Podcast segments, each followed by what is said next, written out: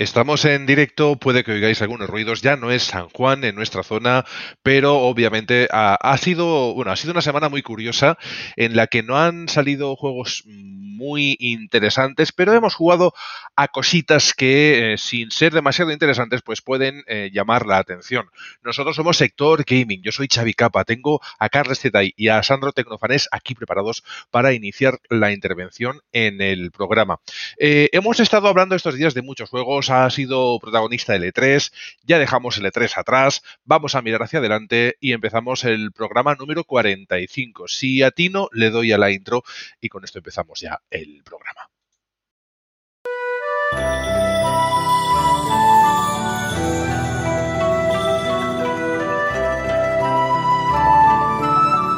Soy Jin Sakai y estáis escuchando Sector Gaming Podcast.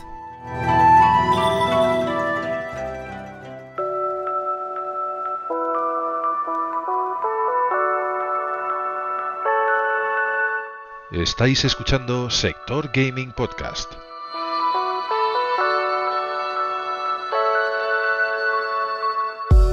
Suscribiéndoos a nuestros canales nos ayudáis a crecer.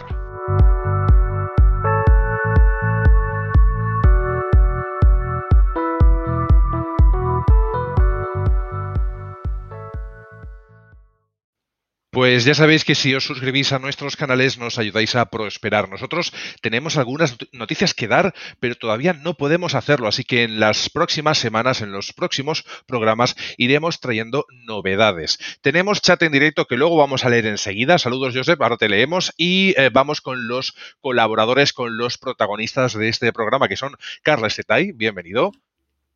Hola, buenas noches. Hola, Carlas, ¿cómo estás? Muy bien, muy bien, con muchas ganas de volver un poco a la normalidad, ¿no? A esos programas regulares, semanales eh, y hablar de, de juegos, como siempre programas con número, que ya teníamos ganas de que llevábamos dos semanas. En un caso era porque habíamos cubierto el evento de Nintendo con el Breath of the Wild 2, que no está nada mal, o sea, si es para eso, quitamos los números siempre. Y, la otra semana, la semana pasada, estuvimos con, eh, con Javier Ramello, que es el CEO de, eh, de Herobit Studios, con el pedazo de videojuego Endling, que os invitamos a que lo añadáis a vuestra wishlist porque es un juegazo de verdad. Y en la medida de lo posible, iremos trayendo nuevas entrevistas con juegos protagonistas de la actualidad. Eh, eso lo haremos eh, más adelante. En fin, que tenemos también por aquí a Sandro Tecnofanés. Bienvenido. ¿Qué tal? ¿Cómo estamos? ¿Cómo estás, Sandro? ¿Cómo va la semana? ¿Que has estado pochillo o estás ahí medio medio? Estoy, estoy pochillo y medio, medio dormido porque prácticamente llevo tres días durmiendo nada menos, pero bueno, son cosas que hay momentos de la vida y que hay que al menos como mínimo ahora estar ilusionado porque vamos a hablar otra vez de videojuegos y de lo que nos gusta. Vamos a hablar de videojuegos, vamos a hablar del nuevo PES que estrena motor gráfico, que Sandro lo ha podido jugar, me lo ha mostrado recientemente, yo ni siquiera me había bajado esa demo técnica, ¿no? Sería el, demo técnica, eso es. Esa, esa demo técnica.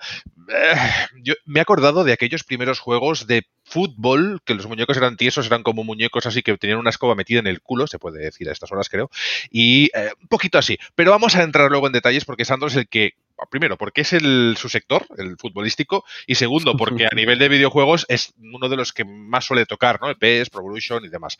De hecho, yo me acuerdo cuando había una tercera opción que era el Esto es Fútbol. ¿Os acordáis del Esto es Fútbol? Que salía Fernando era Torres. Divertido, ¿eh? era divertido. Sí, sí, sí, era, divertido ese juego. Qué lástima que no, que no avanzó, que dices, vale, salió una entrega que no fue ni fu ni fa, pero oye, no lo dejéis de probar porque había ganas de una alternativa, ¿no? Ahora ya no la hay, desgraciadamente. O Pro Evolution o, o FIFA, que todo. Dentro de poco como no cambie mucho Pro Evolution, va, va, a terminar naufragando porque FIFA con poquillos retoques sigue mejorando y, y, PES lleva un par de años que o, vuelve a empezar de cero como tenían ilusión y de momento, al menos en la demo técnica, para mí le falta mucho aún o, o vamos a tener monopolio de fútbol.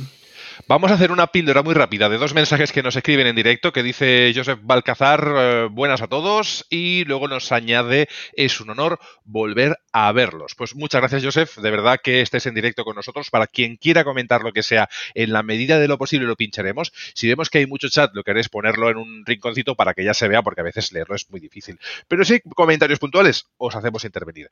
Vamos con la pregunta obligada de cada semana desde hace más de un año, que es ¿a qué habéis jugado? Y Carlas, Zetai, maestro, ¿a qué ha jugado usted esta semana? ¿A qué, qué le ha dejado su trabajo y sus obligaciones jugar?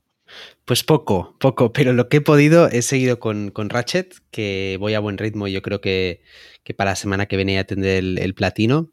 Como el más del 55% de los, eh, de los que han jugado a, a, Ratchet, una de las noticias, no sé si está hoy, pero es que más del 55% de los jugadores tienen platino en Ratchet and Clank, que es, es mucho, es un montón. Y luego he jugado a.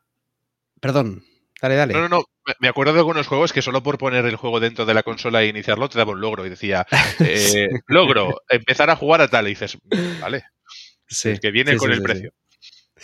Y eh, luego he estado probando ese nuevo agente de, de Valorant, que es el, el, robot, que se llama Kayo, K-A-Y-O, y que está completamente OP.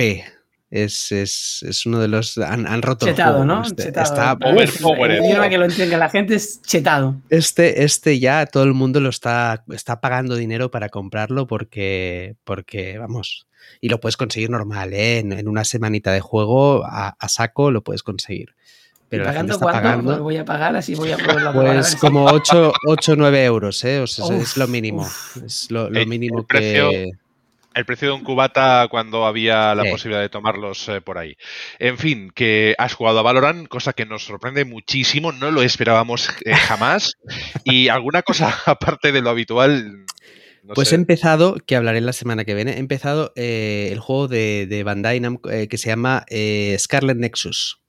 Oh. Que está teniendo bastante éxito también en, en, en Steam y que eh, no quiero hablar todavía porque no he profundizado mucho en el juego, pero la semana que viene podemos traer unas, unas impresiones eh, de, de, este Scarlet Nexus. Pues para la semana que viene le ponemos deberes a Carlas, que jugará al Scarlet Nexus, que tiene un toque como eh, oriental, ¿no? Anime oriental, por es, lo que he podido es, ver. Es un poco, tiene una mezcla de varias cosas, ¿no? Parece, tiene, tiene una estética muy chula, a mí me ha gustado mucho la estética y vamos a ver, tiene toques que parece RPG, tipo tiene... acción RPG japonesa, ¿no? Tipo, sí, sí, un pero poco chulo. tipo persona, en, pero en... Pero bien hecho. Y no es, no es persona que tienes que dedicarle 150 horas. Es, es, es un juego más, eh, más de acción, quizá más, más de acción. Lo, ya bien. veréis, ya veréis. Hablaremos Sandro, la semana que viene. Carlas ha jugado a, a, lo habitual más este, este Scarlet Nexus que a mí me genera bastante curiosidad porque es de las novedades palpables de esta semana. ¿A qué has jugado es juego, tú? Aparte... Juego, juego, Switch, ¿eh? Scarlet eh, Nexus también es. Sí, sí, tiene una estética, pero bueno, igual, igual también es el, el, el, tono del gráfico tampoco nos debe engañar, que Switch todo tampoco lo puede mover.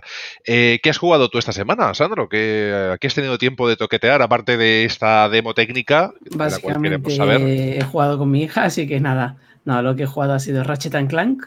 Qué guay. Que he, soy de los 55% que lo ha platinado. El tercer platino que consigo. Y tiene. Es curioso que al menos eh, de tres que llevo en toda mi vida, dos sean los juegos de Insomnia. Sí, Spider-Man en su momento. Sí, sí, sí, señor. Y, y bueno, la demo esta técnica que, que jugué dos partidos y, y luego ya comentaremos un poco por encima. Hablando de platinar, había gente que se compraba el, el eh, Juego de Tronos eh, de Telltale para, porque eh, gana, esa era el juego más barato, en, o sea, lo comprabas para platinarlo, nada más, porque el juego en sí tampoco es que diese mucho de sí. Estaba bien, estaba, era para muy fans de Juego de Tronos, pero es verdad que Telltale ya estaba en su decadencia, es decir, no es el mejor juego en, de los que ha salido. eso esa... me recuerda en Steam los juegos, hubo una época que salían juegos que Steam los tuvo que prohibir, porque eran juegos que simplemente eran 5 minutos, tú le dabas al intro 5 minutos y te daba 20 logros. ¿no? Entonces así aumentabas la lista de logros. Si te costaba 5 euros, 10 euros, y era un juego que no era un juego, era, era texto, le dabas al intro y, y, Steam los tuvo que prohibir porque eran eh, juegos de estos rusos extraños que, que solo te, que te hacían dar, te, solo te daban Lo logros. que querían era que tuvieses logros para tu Steam. Claro, exacto. Claro, claro. Si me permitís, os digo yo a que he jugado en estos días. He podido jugar al Dungeons and Dragons Dark Alliance eh, y me arrepiento de decir. Eh, con esto ya es un avance de lo que puede venir después en el análisis.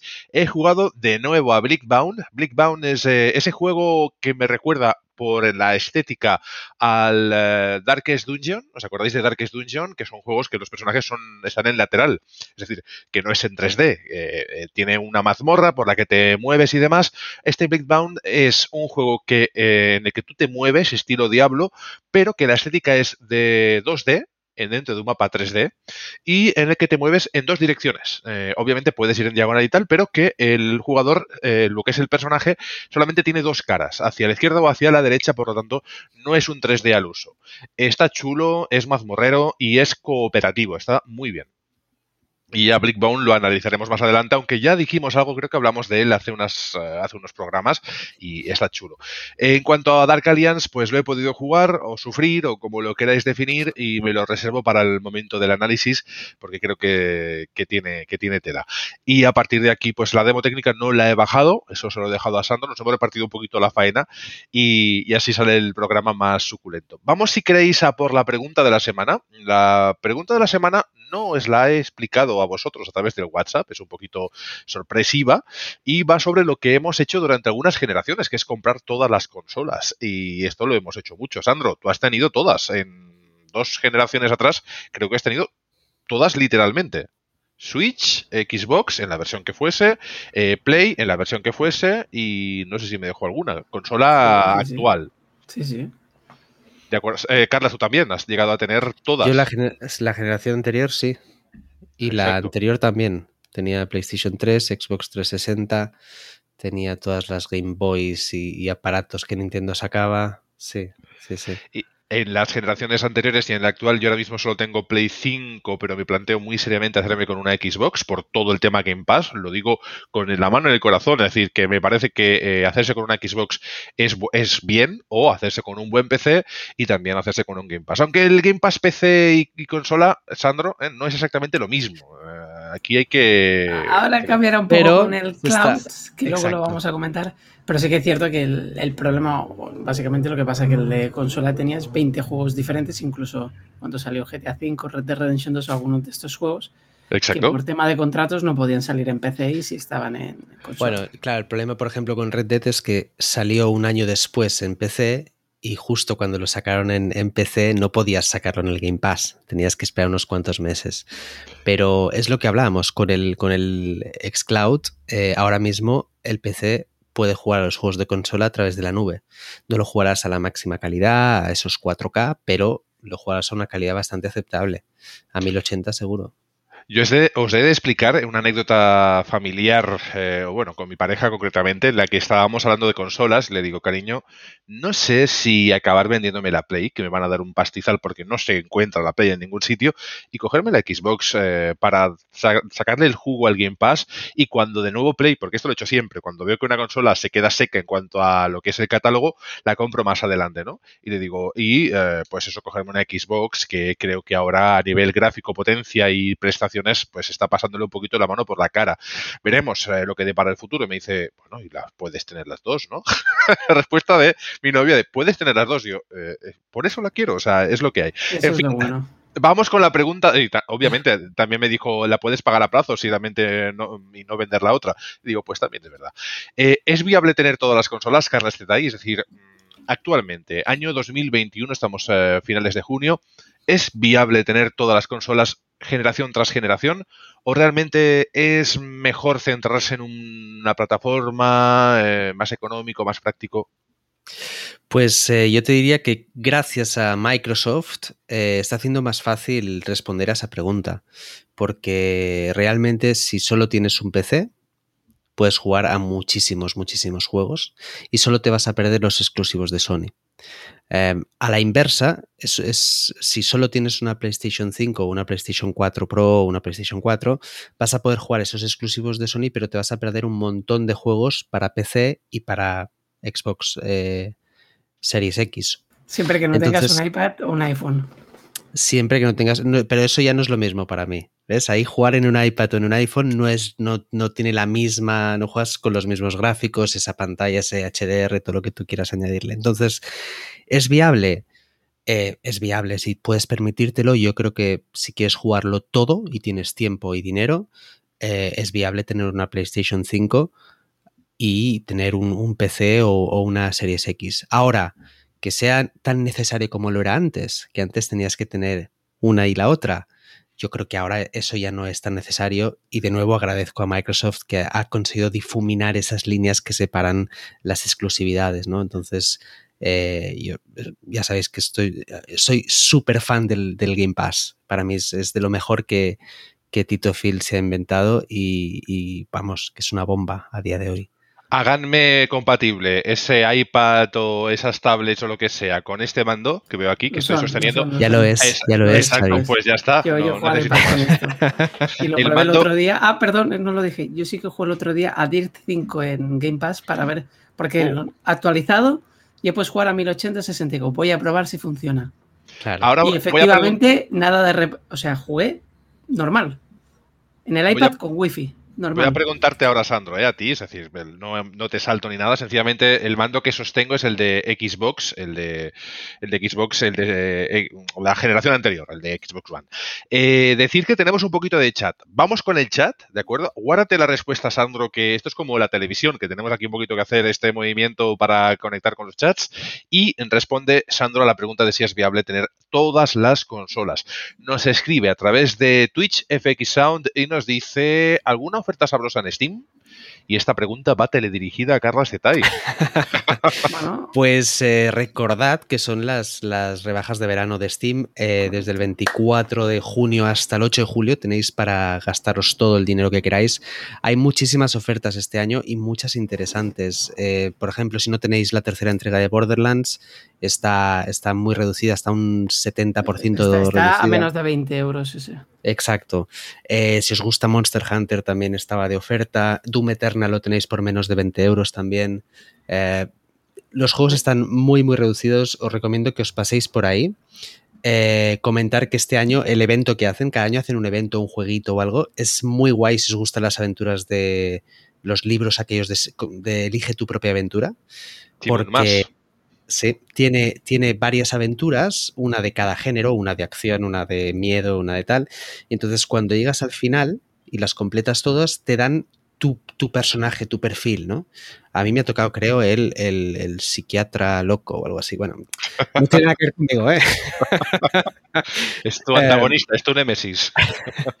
Pero eh, este año, así como mucho, hace, hacía mucho tiempo que, que, me costaban las rebajas, que no encontraba nada, este año están muy chulas. Os recomiendo que os paséis por ahí, eh, que perdáis 10-15 minutillos echándole un ojo porque vale la pena este año. Hacemos un repaso rápido de chat, sí, sí, Sandro. Perdona que. No, que también que comentaba uno de ellos el tema de Arma. Arma 3 está por, por no llega a 7 euros a lo que sería el cambio en España y, y, es un juego que os va a dar horas y horas y horas si tenéis algún amigo para jugarlo. O el Rainbow Six Siege, que lo tenéis por menos de 8 euros también. Son juegazos. Además decir del Arma 3 que estoy esperando como agua de mayo el 4. El 4 que viendo cómo han evolucionado, por ejemplo, DayZ, ¿no? que ha acabado saliendo en todas las consolas eh, y demás, no descarto que un Arma 4, aunque es un poco locura por el pedazo de mapa, porque al final el mapa es un continente entero al que te tienes que dirigir pidiendo que te lleven, eh, es decir, es, es, impresionante, porque además te pasas igual 20 minutos intentando llegar al punto de la misión, eh, coordinándote con otros. Es, es, para mí es el mejor juego PvE que habrá jamás, ¿no? Eh, pero bueno, esperemos un Arma 4 de, pronto. Sí, Carlos. De hecho, Xavi, eh, FX Sound eh, es un experto en Arma. Él es el que me regaló a mí Arma 3, de hecho. Así que, y él es un, un experto. Eh, te puede contar mil anécdotas. Yo día. lo bajé con, como anécdota con Capa y su hermano, porque me dijeron, no, tienes que probar este juego. No lo había probado, no tuve cojones ni despegar un helicóptero. Empecé bueno, a tocar botones y me eso, se, se hay, cayó hay, un helicóptero nada más empezar y dije, ¿qué ha pasado? Hay gente aquí? que solo hace eso, ¿eh? que solo es piloto de helicópteros y eso es lo que hace en Arma, en Arma solo pilotar helicópteros. Y trasladar a gente de punto a punto y, sí, y cuando sí, te dejan el sitio vuelve para atrás porque además vuelve. tampoco se puede meter muy cerca del enemigo porque lo, ametrallan. O sea, la, IA es dificilísima. Eh, tenemos más chat. Por ejemplo, dice Miguel Cruz, buenas Sector Gaming. Yo esta semana platiné Days Gone y terminé un juego de plataformas que se llama Unravel conocidísimo e interesantísimo. Sobre las consolas tengo PS5 y la Switch pues muy buena elección. Al final cada uno elige un poquito lo que le gusta, pero yo soy de los que piensa, así como tenemos también al amigo Chicho que se va vendiendo las consolas cada X tiempo, ¿verdad, Carlas? Compra la Xbox, se la vende, se la ha vuelto a comprar, hace memes, es, un personaje entrañable y un amigo del programa, pues eh, oye, cómpratela, si no le vas a dar uso, véndela, que luego el, que te interesa te la vuelves a comprar y siempre cuando vayas teniendo ese movimiento de mercado sin perder dinero, pues cada uno que elija. Saludos a Miguel Cruz, saludos a, FX, a FX Zone, a Joseph Balcazar y luego también tenemos por aquí a, Jacobo Castañeda que nos dice saludos amigos. También nos dice Joseph Balcazar que dice se me olvidó, ayer fue mi cumpleaños, así que chicos, le felicitamos a Joseph, eh, felicidades Joseph, y eh, bueno, dice que es grandioso un día después verlos a ustedes, así que Muchísimas gracias, Joseph, y a todos los amigos de todo el mundo, porque no solo nosotros estamos eh, ubicados, eh, para ser rápidos, estamos, Sandro está en, en lo que es eh, Palma de Mallorca, que sí que sigue siendo España, aunque está un poquito mm, adentrado en lo que es el mar Mediterráneo. Yo estoy en Barcelona, Barcelona ciudad, y Carlas está entre Barcelona, porque se va a ir moviendo, me ha dicho un pajarito, y Reading, que es lo que el UK, que es Inglaterra. Así que estamos también a lo largo del mundo, un poco más enfocados en Europa, pero aquí aquí eh, todo el mundo es bienvenido y os mandamos un abrazo, enorme. Eh, más cositas. Tenemos por aquí, por ejemplo, a el último chat del momento que es Michael Intoxicado, que dice, hola, soy nuevo, saludos desde Morelia, Michoacán, México, no soy tan gamer. Aquí son bienvenidos todos, los que se quieran informar, los que estén ya avanzados y los que, bueno, pues quieran pasar un ratito bueno, divertido entre amigos. Un saludo a todos. Perfecto. Sandro, te toca, te toca responder la pregunta. Eh, ¿Es viable tener todas las consolas? A ver, es, viable si. Un poco más loco este, esta vez. Eh, si te las puedes permitir, eh, no es algo que sea inviable y no es algo que sea incompatible. Sí que es cierto que el tema del Game Pass, cuando empezó, hubo un momento que lo criticamos porque había muchos juegos que la mayoría los habíamos jugado o eran muy normales, pero el cambio ha sido, la apuesta ha sido real. Así como, por ejemplo, vimos con Stadia que parecía una cosa y la apuesta no ha sido ni siquiera la misma que Xbox con Xcloud. O sea, Microsoft dijo la apuesta, vamos a ir a por el Game Pass a full. Y han ido a full, incorporaron, por ejemplo, el tema de LA Access, incorporaron todo lo DVDs desde que lo compraron. Pues, evidentemente, Game Pass ahora es otra cosa. No es lo que era. Aparte de los juegos que vienen, se han incorporado muchísimos. Y la ventaja es que ahora, por ejemplo, sí que puedes tener una Switch o una PlayStation 5 para tener sus exclusivos pero en el caso de Microsoft, tanto puedes tener un, Xbox, puedes tener un PC, o como ha comentado antes, aunque no se ve igual, sí que vas a poder jugar, por ejemplo, desde un iPad, en el caso de que tengas una tablet, con lo cual ya no tienes esa necesidad obligatoria para poder jugar a esos exclusivos. Y yo creo que ese es un poco el cambio de paradigma. Hasta ahora necesitabas tener dos para poder jugar un poco a todo. Ahora no vas a tener por qué. Partimos de la base de que casi todo el mundo debe tener un PC de gama media o más o menos lo tiene para el trabajo, pues eso, aunque sea a nivel Office, pero tiene un PC de gama media en el que la mayoría de juegos indie, como mínimo, se van a poder mover bastante bien. Eh, a partir de esa base tenemos también la posibilidad de comprar consolas completas, lo que es la versión, digamos, más completa y la versión más barata, por ejemplo, en el caso de Series S, Series X, ¿verdad, Carlos Sandro? Eh, que puedes elegir una opción y realmente no se nota tanto la diferencia no es tan extremo, a no ser que tengas una tele 8K mm, que lo veas a 2K o lo veas a 4K. Yo creo que no hay tanta diferencia. Hay muchas opciones y no es tan caro en ese aspecto. Y eh, yo lo comenté hace creo que un año, precisamente. Yo creo que Xcloud eh, va a, un poco difuminar otra vez todo lo que son esas, esas barreras tecnológicas, ¿no? Porque vas a poder tirar juegos en, series S, o, o desde un Mac, por ejemplo, que no es, no es, un, no es un ordenador pensado para jugar, eh, eh, que de otra forma no podrías, ¿no? Eh, se acercan tiempos muy interesantes, porque eso va a hacer que los juegos sean más accesibles para todo el mundo, que no necesites una bestia o, invertir mucho dinero en, un, en, una, en hardware, ¿no? Que ha sido siempre el problema. Sin lugar a dudas, esto lo vamos a ir viendo y os lo vamos a ir trayendo en las novedades. Lo que es poder jugar a juegos potentísimos sin necesidad de tener ordenadores que sean de gama o que sean de un precio de locura. Eh, nosotros cerramos eh, lo que es la pregunta de la semana con una respuesta muy sencilla. Hacer lo que veáis viable, obviamente, dentro de los gustos de cada uno y sin hacer locuras. Es decir, si realmente podéis permitiros tener todas las consolas, eh, podéis luego adaptar lo que queráis. Yo me compré la Play 5 sin con lector y a día de hoy, ya ha salido hace bastante tiempo, aún no he usado ningún disco. Lo tengo que decir, no he comprado aún ni un juego físico de Play 5. Tampoco hay tantos donde elegir. Es decir, que sean exclusivos no, hay tanto. Pero es verdad que no lo he comprado. ¿Por qué? Porque al final, pues eh, gestionando el tema de la de combinar las cuentas y demás, me acaba saliendo todo a mitad de precio y el físico, pues al final lo he dejado un poco de lado. No lo descarto, pero por ahora no me ha sido necesario. Tenemos más chat eh, en directo. Si lo queréis leer, compañeros, eh, tenéis eh, acceso. Tenemos a BitGamers México que nos saluda. Un saludo. Un saludo, BitGamers. y tenemos a Joseph que nos dice que que siente que no debe ser tan viable tener todas las consolas porque si tienes un PC descargas Steam y ahí compras juegos pero dice que ahora mismo eh, básicamente está jugando a, juegos eh, con el móvil. Con el móvil. Eh, es un mercado buenísimo, el mercado del móvil. De ahí hay mucha gente que se ha curtido muchísimo en el desarrollo. Y un día haremos un especial de móviles, si os parece bien, de juegos interesantes que hayamos probado. Que, que, todo también depende del desarrollo que han tenido. Porque, por ejemplo, el Call of Duty de mobile, de mobile es un juegazo y es divertido y está muy bien hecho para ser un juego de móvil. Pues, pues yo os diré que yo tengo un juego que hace tres años que juego cada día de mi vida. Cada día de mi vida. Cada día. Le dedico 10 minutillos al menos. Es muy fuerte, pero sí, sí, sí, sí. ¿Cómo se llama? Dale, ya me has dejado aquí. Eh, AFK Arena. Oh. AFK Arena.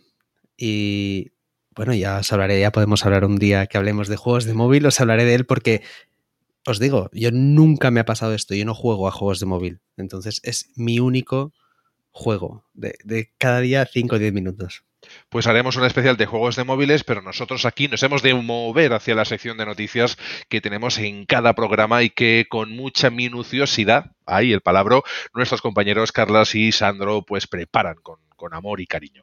¿Qué tenemos esta semana? ¿Qué llama la atención?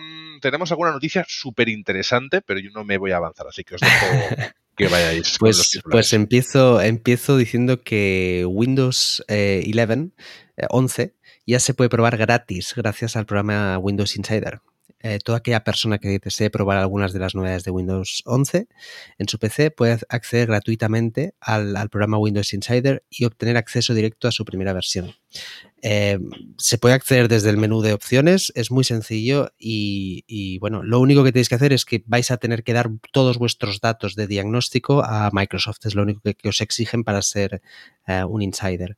Y una vez eres un insider, descargas y, y todas esas novedades que tiene cosas muy chulas y que eh, de apariencia parece un poco más un Mac, ¿no? Parece que la, barra se centra, es, interesante, ¿no, Sandro? Sí, sí, es que es muy Mac. Es decir, ha cogido el concepto de. Llámale Mac o llámale sistema operativo de tablet, realmente. La barra centrada, todo con aplicaciones prácticamente como si fuese aplicación integrada en el sistema. Eh, no era tanto como antes, ¿no? que te ocupaba como si fuese un navegador de Internet, Teams integrado como si fuese un iMessage o, un Facebook integrado en el propio Microsoft y sobre todo lo importante para los que nos gustan los videojuegos, pues muchas ventajas para el tema gaming como el auto HDR y diferentes cosas que eso sí que van a repercutir que necesitaremos un chip que por ejemplo los Ryzen la primera generación, es decir, la generación de los mil y algo no va a estar dentro y los procesadores Intel de menos de octava generación tampoco van a entrar. Que no quiere decir que no sean 100% compatibles, simplemente no han salido en la lista de compatibilidad, entonces veremos a ver cuándo, salga definitivo. Pero tiene cosas muy chulas, ¿eh? yo he visto cosas muy chulas.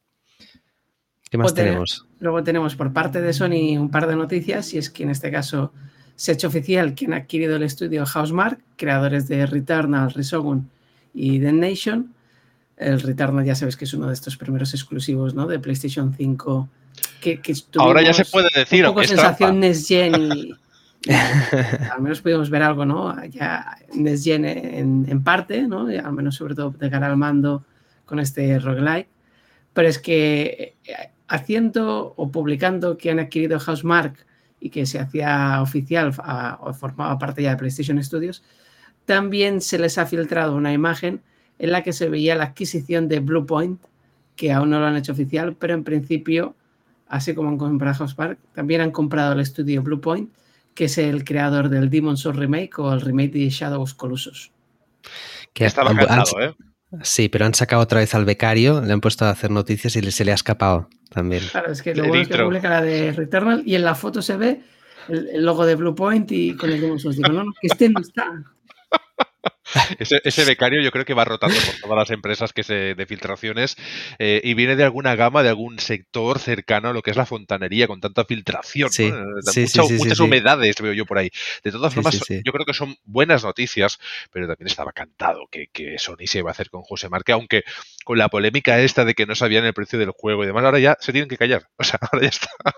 Ahora ya a nivel corporativo formas parte de Sony y, ya está. Ya está. ya está, se acabó. Y hacer juegos. es lo que nos interesa.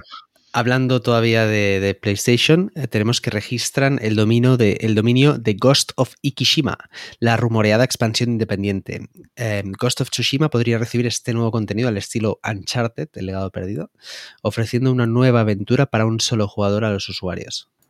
Lo cual para los jugadores es bien, porque al menos para mí fue una grata sorpresa Ghost of Tsushima y me lo pasé genial. Con lo cual todo lo que sea, aunque sea un rollo de legado perdido simplemente para volver a ese mundo, eh, lo espero con ganas. Lo de expansión, expansión independiente significa que es un poquito como Miles Morales, podría ser, es decir, que se rumoreó que era un DLC, pero ha sido un juego independiente y estuvo en esa línea. Es así, es un tipo standalone, pero basado en el, en el mundo. Es como Uncharted, el legado perdido, donde la historia es totalmente diferente, incluso hay pasajes distintos, personajes distintos, pero se basa en Uncharted, pues un poco viene a ser igual. Interesante, yo lo voy a, o sea, sabemos que se va a caer, vamos, o sea, en, cuanto pise la store o vayamos a la tienda. Seguro. ¿Qué más Luego tenemos, eh, Xbox Cloud Gaming, que lo hemos dejado caer por ahí. Ya está disponible del todo para PC y para Apple. Pero además, eh, los servidores están ejecutados ya por Xbox Series X con lo cual el servicio en la nube que está disponible ahora ya de forma oficial en tablets Apple y, en PCs, lo hace ejecutado en servidores que se basan en la potencia de Xbox Series X. Eso permitirá en un futuro poder jugar a 4K y ahora mismo ya puedes jugar a 1080 y 60 frames y con tiempos de carga reducidos. Ahora mismo el servicio va perfecto. Si lo queréis probar, eh, no, hay, no hay ningún tipo, nada que ver con PlayStation Now o nada que ver con... Eh... Y, y doy fe que cuando probamos el It's Cloud, que tuvimos una beta de acceso anticipado, Carles y yo, y, yo dije que era, y, o sea, no podías ni entrar prácticamente en el juego. Tengo que decir que hoy mismo podía jugar a DIR 5 sin ningún problema. Yo, yo, ya te dije, ten un poquito de fe porque esto se va a arreglar, porque era una, era una beta técnica para, yo creo que para, estaban probando todavía. Yo creo que hay una evolución, ¿no? Clara, desde la vez que lo comentasteis por primera vez y que parecía que estaba todo bastante crudo, por decirlo digo, verde o en, una fase muy alfa, eh, ahora parece ser que el cambio es para bien. Si esto es el primer paso, imagínate ya el segundo, tercero, es decir, que está, esto se va a ir actualizando. Así que yo le daría un poco de tiempo para que llegue a un punto en el cual ya sea un producto realmente interesante, que ya lo es. Luego tenemos que Electronic Arts confirma que Battlefield 2042 usará hasta 64 bots para enar las partidas. El modo guerra sin cuartel de hasta 128 jugadores utilizará personajes controlados por la inteligencia artificial cuando no tengan suficientes jugadores. Esto lo hace también eh, Kivalry. Eh, Kivalry 2, eh, cuando no llegas a los 40 o 60, sobre todo si eliges no mezclar las partidas con eh, de otras plataformas, te lo llena con bots. No me parece una mala idea para no perder esa esencia de cuanto más enemigo mejor. siempre que sea obviamente equilibrado, es decir, que los bots sean el mismo número por parte para que pues, también te puedes aprovechar. El bot siempre es más, entre comillas, más tonto, más asequible en cuanto a, a la eliminación. Así que bueno, para salvar esa situación en las que no llenemos una partida, no me parece mal. Y luego, por terminar el tema de noticias, tenemos que Cyberpunk 2077 ha alcanzado ya el nivel satisfactorio de rendimiento técnico según CD Projekt. Aún así, siguen trabajando en actualizaciones y mejoras del juego, aparte de los futuros parches que se van a centrar en los errores del sistema o algún bug que pueda quedar. y sobre todo a nivel visual. Ahora van a volver a ese tema porque a nivel jugable ya ha alcanzado un nivel de rendimiento óptimo. Bueno, bien. Pues buenas noticias porque significa que se van a dedicar a sacar más contenido, que es lo que hace un año que llevo esperando. No un año, pero desde que salió. Tengo que decir que no lo he comentado, que esta semana sí que es cierto que he jugado a Cyberpunk. Van saliendo, van saliendo más. Eh, te lo habías guardado ahí en la manga, te daba vergüenza decirlo. No, yo lo dije que desde que lo juego en PlayStation 5, a partir del parche 1.22 se podía jugar bien, con el 1.23 perfecto. Es versión totalmente old gen, pero puedes jugar sin ningún problema.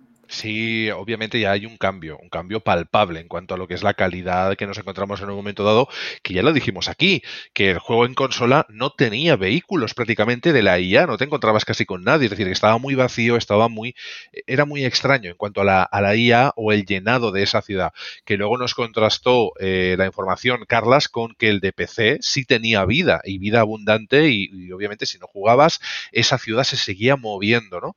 Eh, curioso, curioso esto de Cyberpunk. Yo creo que cuando llegue la versión Next Gen definitiva, entonces ya sí que yo, yo olvidaré todo lo anterior, me volveré a enamorar y lo volveremos a jugar de todas, todas.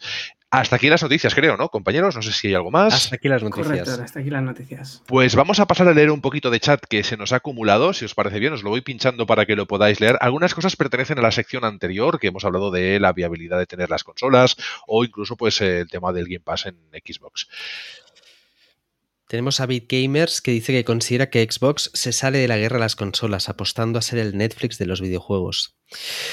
Sí, sí, y, también tenemos a, Nintendo que juega su propia liga, ¿no? Entonces se queda un poco eh, Sony como la única consola exclusiva con juegos exclusivos. Es un poco extraño, ¿no? Eh, y a la vez también está apostando por sacar sus juegos en PC, aunque sea años después. Sí, es un mercado que, que, va cambiando, pero bueno, al final lo, que, lo bueno que tenemos es que, eh, al menos en mi entender, sobre todo Sony y Microsoft están apostando por sacar juegos y, y, han apostado en los últimos años por intentar crear IPs nuevas, que era algo que hacía mucho tiempo que estaba estancado y hemos podido ver en los últimos dos, tres años y sobre todo veremos en, en los dos años vista que vienen cosas nuevas y eso al menos sí que es algo de, de aplaudir, sobre todo para al menos ver algo nuevo. Saludar ya de paso a los amigos de BitGamers en México, que son uh, los hermanos de este programa. Desde aquí, pues uh, mandarles un abrazo enorme a toda la gente también, no solo de BitGamers, que por supuesto, sino que a toda la gente de México y toda Latinoamérica, que me parece maravilloso. La de amigos que nos apoyan, que nos comentan, que nos uh, acompañan en la aventura de Sector Gaming. Traeremos también novedades con, con BitGamers. Dentro de poco tendremos unas, unas novedades que ya comentaremos. Tenemos una sorpresa pre preparada también pues en cuanto podamos explicar las cosas que tenemos por explicar, lo haremos y os las anunciaremos. Yo me voy a conectar la cámara, que yo me quedo aquí muy en el ostracismo. Hola, ¿qué tal? Me pongo, eh, mira, me lo pongo como estaba. En fin, eh, tenemos también a Joseph Balcázar que dice es que tenemos grandes mercados en consolas PC y móviles. Es cierto, a mí me gustaría que la línea esta de, del móvil y, y, el resto de plataformas se vaya difuminando también, porque nos encontramos con que eh, parece que el usuario de móvil no está tan, tan por la labor de pagar un un precio completo de juego y esto es algo que seguramente en ese día que hablemos de móviles vamos a poderlo debatir largo y tendido. Más chat, que tenemos un par de comentarios más. Nos habla Miguel Cruz, si lo tienes a mano, Carlas. Sí, nos habla Miguel Cruz. Eh, Next Machina, Resogun, Return, Returnal, grandes juegazos de Housemark. Eh, me agrada que Sony lo haya comprado y se viene Blue Point. No sé qué tan viable sea la compra de From Software o las IPs de Konami. No creo que From caiga en ese, no. en ese saco, es, es, distinto. Y las IPs de Konami, eh, bueno, Konami, no sé, el futuro de Konami está gris, eso sí que lo podemos decir, pero... Están reestructurándose otra vez. Cada sí. X años hacen una reestructuración Konami. Exacto, sino que, que llamen a, Co a Capcom. Es que venda IPs y al menos eh, puedan salir juegos que han tenido buenas IPs, pero es que incluso ellos teniendo la IP de Metal Gear se inventaron ese survive que, que lo, que lo externalicen. Sí, sí, es que tiene razón, sí. sobrevive, es que sobrevive, pero no sobrevive. Sí. Sí, sí, Tenemos sí. el último chat de Miguel Cruz al que también saludamos y eh, dice, si tienes a mano, Carlas, Sí, comenta que espera el parche de nueva generación de Cyberpunk, como tú, Xavi, y de Sí. Witcher 3. Eh, espero que a finales o principios Como del yo. siguiente año tengamos estas mejoras. Yo creo que sí. Yo creo que veremos eh, a final de año o así, yo creo que veremos los, los parches al menos de Cyberpunk. Eh, y a lo mejor para Navidad tenemos algún DLC. Pues eh, esperemos y que el parche nos lo entreguen primero a nosotros en Sector Gaming para que os podamos explicar y luego ya lo liberen para, para todo el mundo. Yo creo que es un buen momento para que hablemos de, de lo, lo que es la demo técnica de PES, en la que Sandro se ha deleitado, ha jugado, ha disfrutado. A mí me llamó por teléfono, Xavi, esto es una nueva manera de entender el, el- el universo entero de- de- del gaming. Y como creo que va a ser breve, pues Sandro, eh, voy a pinchar el, el gameplay y Parece perfecto. Creo- No sé dónde lo tengo, pero lo encontraré, no te preocupes. En el, en el chat de, de Ah, sí, cierto. Pues eh, adelante, te damos a ti el testigo. No, a ver, tenemos. y es que encima, donde es, es que no existe ni la política de comunicación, de golpe y porrazo, viendo a la gente en juegos en la PlayStation Store, se encontraron que había un juego nuevo. Ese juego nuevo se llamaba New Football Game. Que para los que no saben inglés, que tenemos a Carles el experto, nuevo juego de fútbol. Tal cual. Ha- Hablando en plata y diciéndolo no mal, con dos cojones, pones ese título. Pero ¿para qué complicarse. Sandro? ¿Es un juego nuevo de fútbol o no es un juego nuevo de fútbol? Yo cuando vi eso dije, bueno, vamos a probar qué es. Y busqué por internet a ver qué era. Y en internet sale, eh, se trata del PES 2022. Digo, entro, la primera página Konami, digo, "Oh, pues sí que puede ser PES 2022. Pero una vez dentro te vuelve a salir escrito, no, New Football Game. Vale, pues no pasa nada, vamos a probar este New Football Game. Se trata realmente de una demo técnica que lo que hace es basarse o para probar los servidores. Si es una demo técnica para los servidores, ya tenemos el primer problema y es que tarda cierto tiempo en encontrar partida. Y muchas veces te puede pasar que el jugador antes de conectar te sale como ha pasado en diferentes PES. En este sentido sí que FIFA va dos pasos por delante, porque en FIFA es muy fácil conectarte y jugar por internet con otro. A nivel visual, lo que viene a ser los menús y todo es prácticamente un calco del PES 2021 que realmente no ha existido, sino que ha sido una actualización del PES 2020. Sí, que, que además Con lo es cual un- has tenido dos años y, y- y sí que me eh, extraña que no hayas sí. hecho un pequeño cambio en el menú para decir, mira, si he estado dos años, esto es algo diferente. Exacto, es que es muy parecido, es que es exacto, no han hecho ni un, al menos en, en- en FIFA, dentro de todo lo malo que pueda tener, que hay cositas que podrían mejorarse, eh, eh, han hecho un cambio, han ido evolucionando algo. Tampoco es que hayan No cambiado gran cosa. Y, Y, lo es que, que ¿para qué lo van a hacer si, si su competidor está haciendo esto? y Claro. lo que tenemos es, por ejemplo, aquí habéis podido ver, no sé si podéis ver el público, todo el público, absolutamente todo actúa ex- ex- exactamente igual, porque yo me fijo en los detalles, si sale un calentamiento, si se mueve, todo el público actúa igual, pues todo el público está hecho entero con el motor gráfico nuevo, que en este caso es Unreal Engine. Han dejado el motor de Konami, sí han pasado a Unreal, lo cual eh, a nivel de fotorrealismo te permite jugar con cierto margen. Dentro del propio juego, ellos te anuncian que el 21 de julio lo vamos a ver. ¿Vale? Te dice, el 21 de julio vamos a tener un anuncio, que es cuando se supone que te lo van a mostrar. Pero, ¿qué pasa cuando te metes dentro? Yo entiendo que sea una demo técnica, incluso que sea una alfa, pero a nivel visual, por ser un motor gráfico nuevo, no notas nada que puedas decir hay un cambio para mejor o no. ¿Has podido cambiar la cámara? Es decir, ¿la has podido acercar? A mí me gusta La cámara, la cámara es dinámica. una cámara nueva que es dinámica, que cuando estás cerca del área te hace mucho zoom y dejas de ver jugadores, es decir, ves a tu jugador centrado en la portería. A mí eso no me termina de convencer, me gusta la idea del zoom, pero sí que creo que, que no siempre está del todo bien llevado. Pero luego lo que viene a ser, por ejemplo, a nivel visual, a mí ese cambio, yo entendiendo, por ejemplo, que sea una alfa, no veo algo que no hayan podido hacer con el motor que tenían. Gustase más o gustase menos. Es decir, no hay algo que digas, vale, se nota ese primer cambio. Luego, a nivel de jugabilidad, sí que es cierto que se siente muy PES. Y se siente muy PES en, en movimientos. Hay veces que, parecen más reales o, menos. pero sí que siguen siendo con el motor nuevo. Cosas que deberían haber cambiado es, por ejemplo, el tema de, de las físicas del jugador. Eh, sin algo ha destacado para mal PES es en el tema de que los movimientos siempre han sido un poco ortopédicos. A la hora de robar un balón, a la hora es, es como muy pesado. Pesado, esa, esa es la palabra, ¿no? Y esto se siente igual aquí. La física de, de, choque sí que ha mejorado un poquito. ¿vale? Ahora, por ejemplo, cuando chocan dos jugadores, se siente como si hay contacto o se nota que hay un jugador más pesado. Pero lo que viene a ser el movimiento del jugador sigue siendo como muy arcaico, como muy robótico. Me ha Otra gustado cosa es el tema del ritmo, porque el Tú tema del el- ritmo. Eres el Barça, ¿no? En este, se está viendo, para los que nos escuchéis, se está viendo un gameplay que lo estamos poniendo aquí para que os hagáis a la idea de lo que os vais a encontrar, eh, aunque sea un alfa. Es decir, esto probablemente evolucione y cambie.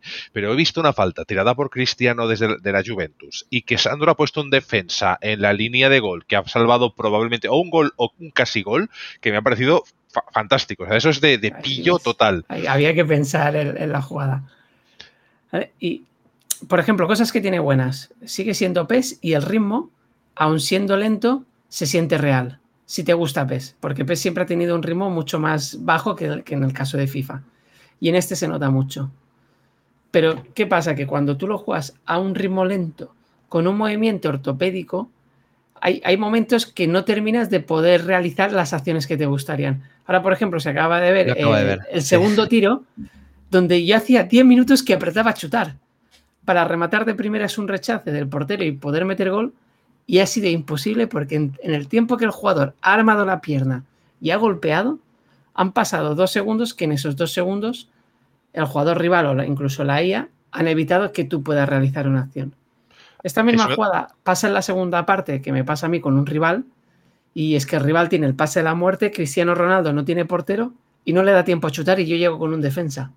Porque el tiempo entre que controla, arma la pierna y va a golpear, ¿vale? Eh, Y esas son las cosas que, que yo creo que ese nuevo motor debería ser capaz de pulir, sobre todo a la hora de hacer los gestos, los movimientos, un Pero- poquito de más. Pero es que yo no creo que eso sea culpa del, del motor, ¿eh? yo creo que eso es eh, La firma que le quieren, claro, la lo que quieren darle al juego.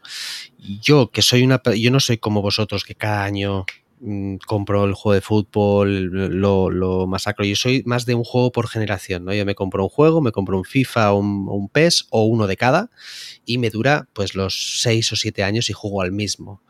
Eh, pero yo veo esta demo técnica y a mí no, no me entran ningunas ganas de...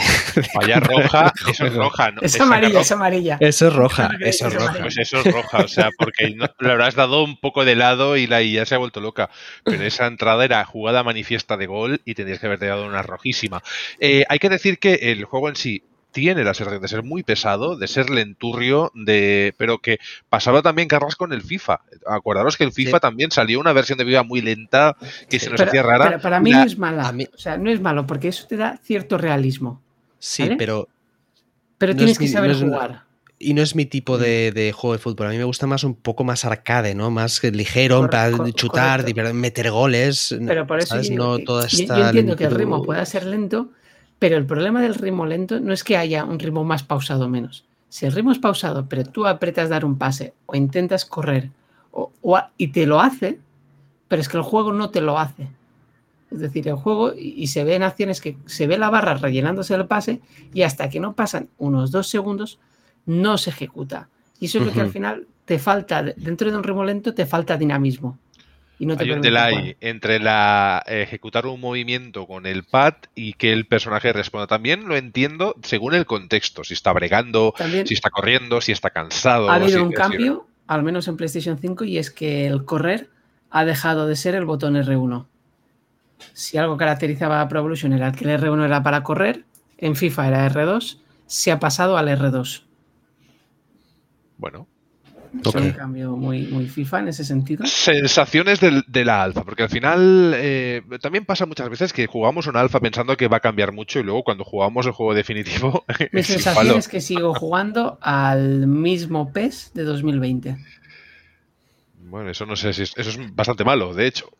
Pues lo sí. cual es, eh, si en PES 2019 vimos un brote verde, en PES 2020 volvimos a ver un estancamiento, 2021 no existe porque es el 2020 solo con las equipaciones.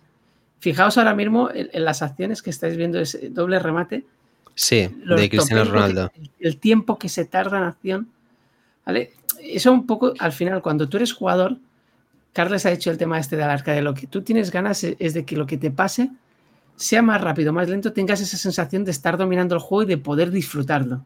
Claro. Cuando te pasa esto, o el juego se te pone lento, o no puedes hacer una acción que tú aprietas y sabes que estás haciendo y no te la hace, te genera un poco esa sensación de frustración. De Bueno, que estamos sí. hablando que el- eh, uno de los mejores eh, delanteros del mundo eh, no es capaz de meter ese gol, que, que lo, seguro que lo mete con los ojos cerrados. Eso es, es- es Correcto, evidente pero igual. más que no meter el primero es el rechace. Si hablas de Cristiano, 20 no estoy tan seguro, ¿eh? pero vamos, perdona, Sandro. ¿eh? Yo- igualmente es sin ser un juego malo, porque a los que le guste PES les va a gustar, tengo la sensación de que no hay suficientes novedades como para haber estado dos años de desarrollo con un motor nuevo y decir, hemos estado dos años porque vamos a sacar algo totalmente Next Gen. Que esa fue su frase. Sí. Pero encima está mi Oh.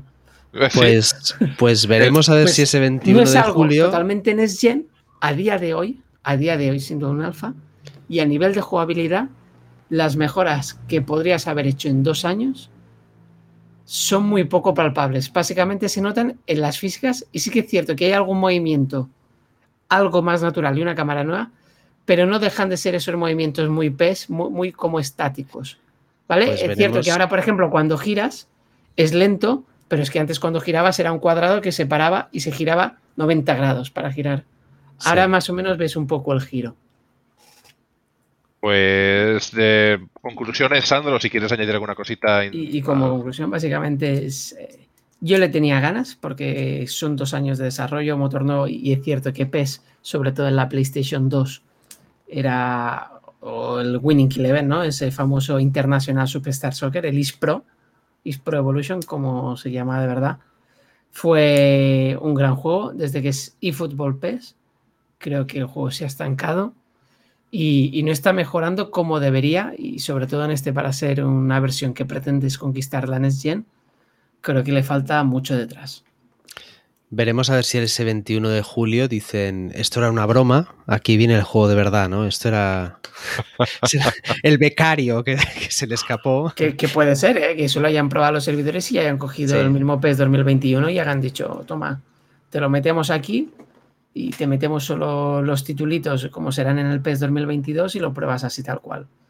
Puede ser. No Pues lo nos- descarto, pero a día de hoy muy mejorable.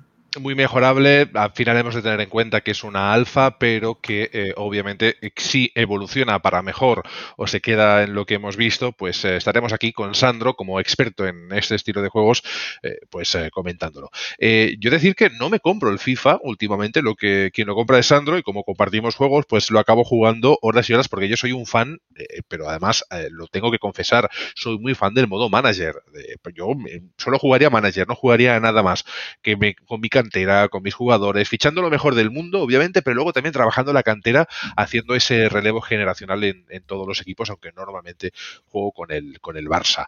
Eh, hemos de pasar al siguiente juego. El siguiente juego es el, eh, el Dark Alliance, el Dungeons and Dragons, que es este juego cooperativo con cuatro personajes eh, interesantes, eh, siempre interesantes, eh, en un mundo de mazmorras, de trolls, de orcos y de bichos en general dentro de ese universo fantástico. Yo si queréis voy a pinchar un gameplay, lo voy a pinchar de alguna página oficial y vamos con ese análisis en el que vamos pues eso a, a poder disfrutar o no de esta, de esta entrega. La curiosidad de este juego es que yo ya había leído por ahí que no estaba a la altura, ¿de acuerdo? Que no era un juego bueno, que los análisis lo habían vapuleado y aún con todo y con eso pues decidí darle una oportunidad y me arrepiento de la oportunidad. lo tengo que decir. Eh, en este caso estamos ante un videojuego cooperativo con cuatro personajes, aunque puedes jugar con dos, tres, es decir, que realmente puedes jugar con tus amigos. Eh, las animaciones son bastante chulas, es decir, que en cuanto a lo que tú vas a ver en las animaciones que estamos viendo ahora, esa intro con unos bicharracos que son como orcos tirando de unas cadenas y demás, con unos eh, kobolds o, o lo que sea esto que está por aquí, también puede ser mini orcos o lo que sea, eh, pues es chulo En ese aspecto el marketing es bastante bueno, pero da la sensación de que el estudio que lo ha desarrollado no es un estudio que precisamente trabaje los AAA. Eh, aquí se han comprado una IP, una marca, Dungeons and Dragons, y obviamente eh, cuando tú compras esa IP, lo mínimo que se espera, no sé si estáis de acuerdo, Sandro y Carlas, es una calidad notable. Es decir, si tú vas a hacer algo de Dungeons and Dragons, así como lo hizo con Warhammer, el... Eh, eh, ¿cómo se llama? Este, este que es en primera persona, que es que salió no hace demasiado, ¿de acuerdo? Sí, sí, sí. El, vimos el Vermintide, el Vermintide, 1 y el 2. Y, ahora veremos el, el 40.000 que sacará la misma compañía. Exacto, en este caso hablamos de Warhammer, pero son IPs que si te compras tienes un mínimo de responsabilidad para con los fans o la comunidad que sigue este tipo de juegos, que es bastante extensa. ¿Qué ocurre con, Dark Alliance? El problema de Dark Alliance es que es un juego antiguo. Es decir, que aunque gráficamente puede dar el pego, solo que veáis las banderitas ondear decís, ay Dios, ¿dónde me he metido? Que las banderitas cuando ondean parecen de la generación no anterior, sino la, la otra. Entonces, es un juego chulo. Mm, en cuanto a planteamiento, porque tienes tu enano, obviamente, pues el enano siempre es el, de fortaleza, el, tienes al asesino, que es el Drow, el, que es el elfo negro, tienes a una humana, al menos creo que es una humana que es arquera, y un humano que tiene una maza, una maza a dos manos. Entonces la combinación no está mal. Lo que pasa que el movimiento de los personajes es ciertamente bastante ortopédico, no es muy ágil. Eh, los ataques se combinan eh, la mayoría de las veces, excepto algunos ataques principales, con los gatillos de la derecha, es decir, gatillo, lo que es R2 es ataque fuerte y R1 ataque más ligero. Y no hay mucho más. Hay poderes que se te van acumulando y puedes utilizar una vez y luego tienes que esperar para volverlos a utilizar. Eh, no es un juego que eh, aporte mucho más en cuanto a mapas. Los mapas son bastante unidireccionales con algunas salidas del camino para poder hacer según qué, pero tampoco esperéis grandes mapas. Y los enemigos salen como bugueados. Es decir, eh, hay una cosa que odio mucho en los juegos que son las barreras invisibles. Otra cosa que odio mucho es el lag en el juego. Es decir, no, no porque sea online, que lo podría llegar a entender. No, el lag en el propio juego. Es decir, que cuando tú golpeas a algo, ¿de acuerdo?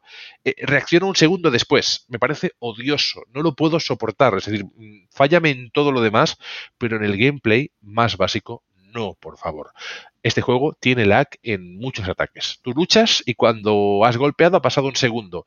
Los enemigos se quedan como bloqueados a veces, de repente todos reaccionan al mismo tiempo y a lo mejor un enemigo de gama media te pega un golpe y te quita un 80% de vida, así porque sí. Así porque sí. Eh, no es muy ágil en el combate. El gameplay que estamos viendo es en PC, si no es, lo he sacado de IGN y es eh, en PC, pero igualmente. Em, aquí se ve bastante chulo, no se ve mal del todo, porque supongo que la versión de PC, con todo y con, con, todos los fallos que pueda haber, seguramente sea de nuevo, y es lo que está pasando en esta generación, la más avanzada, la más actualizada y optimizada.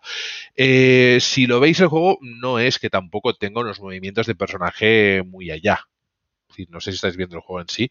Y este se ve bastante bien si lo comparáis con lo que estoy viendo yo en Play 5, que esa es la curiosidad, que se supone que la versión que yo he cogido es la de Play 5.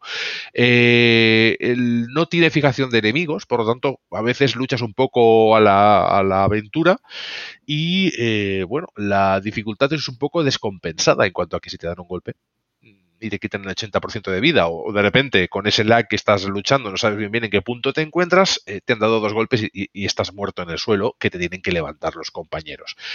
Eh, ¿Qué más cosas tengo que explicar? Ah, sí, el sistema de loot es bastante horrible, es bastante feote. Y he de decir, porque he estado investigando y ahora me he acordado viendo este gameplay, este gameplay que estamos viendo, para los que solo nos escucháis por sonido, por audio, este gameplay es bastante mejor de lo que yo tengo como juego mm, principal. Este gameplay es de hace varios meses. Eh, el juego hace varios meses estaba muchísimo más optimizado de lo que nos hemos encontrado como juego final. Eso está comentado por muchos eh, gamers, con muchos youtubers y en foros. El juego sale como extraño, bugueado y eh, eso es lo más horroroso que te puedes encontrar en un juego. Es decir, que hayas jugado una versión previa que más o menos se movía bien y te encuentras con una versión definitiva que tiene problemas graves de jugabilidad. Ya no digo en detalles, jugabilidad básica. Eh, ¿Hay gente jugando? Sí. ¿Hay gente online? Sí. Yo creo que porque acaba de salir y demás. Pero me temo que si esto no se soluciona pronto, en una semana o dos, a lo sumo en un mes, este juego va a quedar desierto de jugadores.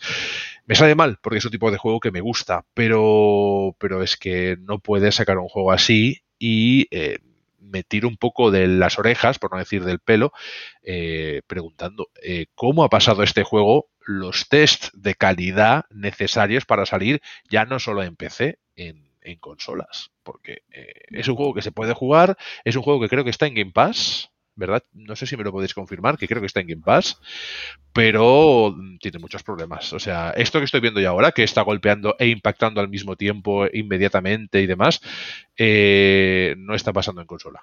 Y el enemigo se levanta de inmediato y te pega. Y, tengo que decir que si os vais a Steam, por ejemplo, vais a ver que tiene un 50% de gente solo que está contenta con el juego, un 53 concretamente, y la mayoría de gente se queja de desconexiones, se queja de movimiento que no funciona, se queja de que cuando empiezas a atacar, por ejemplo, estás haciendo la animación, el ataque es completo, aunque la animación te tarde 5 segundos, no puedes cancelarlo, con lo cual los enemigos te van a seguir atacando y puedes morir. Eh, como dices, optimización. Y eh, es una pena, porque yo también soy muy fan de este tipo de juegos tipo Vermintide, me lo paso muy, muy, muy, muy bien y yo le estaba echando un ojo. Yo le estaba echando un ojo a, este juego. Está, por cierto, gratis en Game Pass, los que tengan PC o Xbox, como decía Carles. Y, eh, y no está, en Steam al menos no está a precio AAA, ¿eh? no está a precio completo. En Steam está a 35 libras que al cambio deben ser unos 40, euros. Está a 40 euros en todas las versiones de consolas y PC y obviamente en Game Pass pues si lo tenéis lo tenéis incluido. El juego no me parece un mal juego si solucionasen ese tema del lag en el combate básico, pero es que es, que es terrible, es decir, me rompes todo el juego. Puedo tener lag en una partida porque entra un jugador que a lo mejor lo que sea, bueno, se le expulsa, sigues jugando y ya está. Pero es que no, es que el lag, esa latencia extraña en los combates lo tienes en el juego básico, luchando contra enemigos y esos enemigos también mm, están totalmente descompasados, o sea, desfasadísimos. Eh, eh, te da un impacto de este, ves una especie de troll con este bastón que está pegando en el suelo y que no sé qué, y, te quita el 90% de vida de, un cogotazo. Es decir, es, inverosímil, ¿no? Pero bueno, eh, conclusiones. No sé si tienes dudas, Sandro, de lo que estamos viendo para acabar ya el programa. y... dudas es la historia. ¿Hay algo de historia o simplemente es ir por el escenario golpeando así con este lag?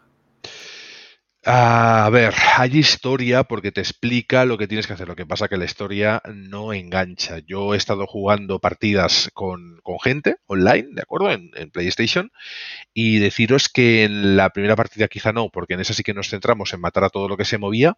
Pero en la segunda partida online, el, el anfitrión nos instó a seguirle, seguirme, a hacer un rush seguirme, seguirme, seguir, pasar de los enemigos básicos, que estos no bloquean el camino, seguir, seguir, seguir, seguir, coger los objetos que necesitamos e irnos directamente al jefe final. Y así, así fue. Es decir, fuimos directamente a un jefe final, se atacó el jefe final, se ganó la partida, recopilamos toda la, todo el material y yo llego otra vez a la base, donde están todos los eh, compañeros, a pues todo el equipo, a añadírmelo al personaje y, ya está, y mejorar lo que se tenga que mejorar. Eh, el juego me da pena en ese aspecto. Me parece que es un juego que podía haber dado mucho más de sí y se ha quedado muy, muy verde.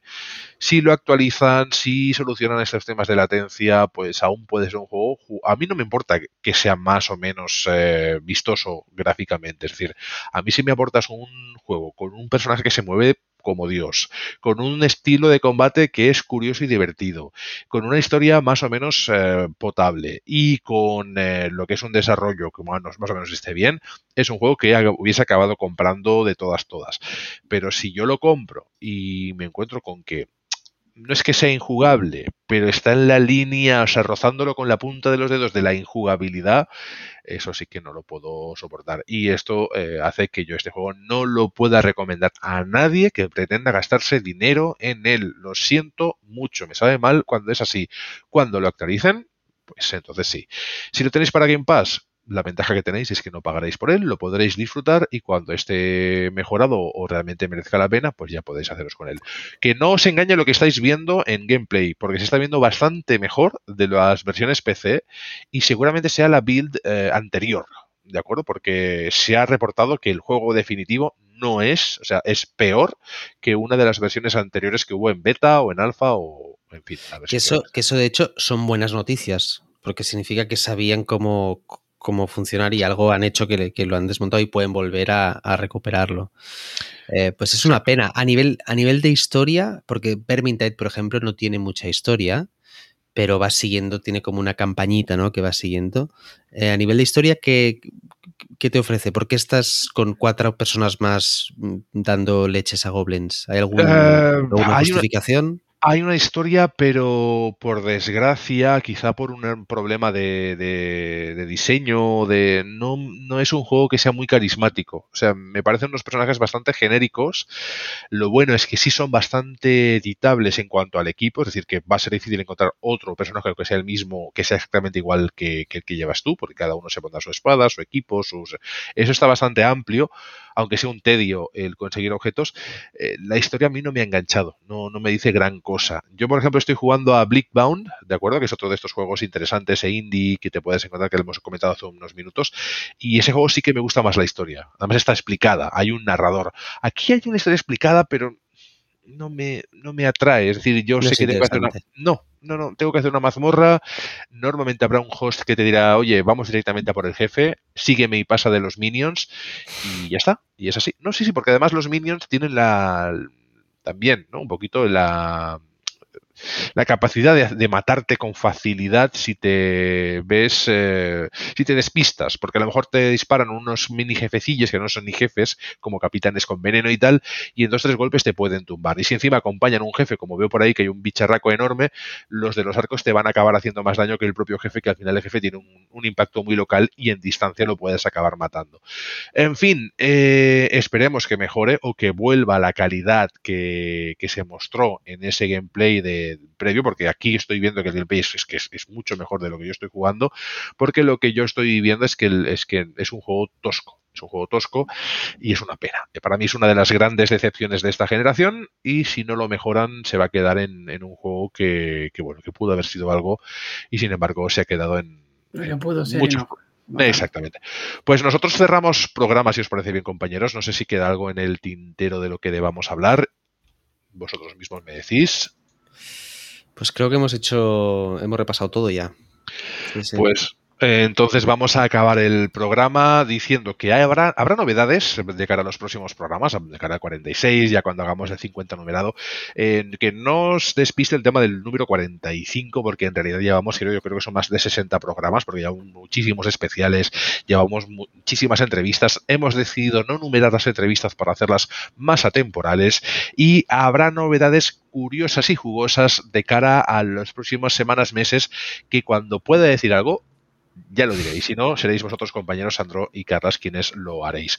Sandro, ha sido un placer tenerte una semana más eh, con ese Pro Evolution tan maravilloso que hemos tenido el placer de disfrutar. Placer ha sido mío. Y Carlas, que nos vemos la semana que viene, pues con entrevista y con un programa muy curioso y muy especial, con un juego también que merece mucho la pena, Onirique. Yo lo dejo aquí, ya si queréis investigar qué es Onirique, pues que sepáis que el lunes que viene hablamos con su creador, bueno, creador es un equipo, ¿no? Pero a, por lo menos al, al CEO de, de, Village Games y tenemos muchísima ilusión por saber qué nos, qué nos quiere contar. Nos vemos en una semana, así que ya sabéis. Si sois de juegos. Sois de sector gaming. Hasta la semana que viene. Un abrazo. Adiós. Chao. Gracias a todos los del chat y si queréis suscribiros a nuestros canales, feel free de hacerlo a través de YouTube, Twitch o todos los canales donde estamos en directo. También estamos en Facebook, estamos en LinkedIn, estamos allí donde nos busquéis. Spotify. Google, Spotify, iBox, estamos también en Google Podcast, en Apple Podcast. Decir una cosa, estamos también en Amazon, en, en Audible creo que también estamos, imaginaros, estamos en todos los lados. Abrid la nevera y puede que estemos ahí también. Para agilizar, ponéis en Google Sector Gaming Podcast y en la plataforma que más os ilusione, oye, si os queréis suscribir, nos dais la vida con esa suscripción. Gracias a todos los que han estado en el chat en directo, que ha habido muchísimo chat y muy participativo, os lo agradecemos y nos vemos en muy pocos días. Hasta luego, yo he sido Xavi Capa, por cierto, hasta luego.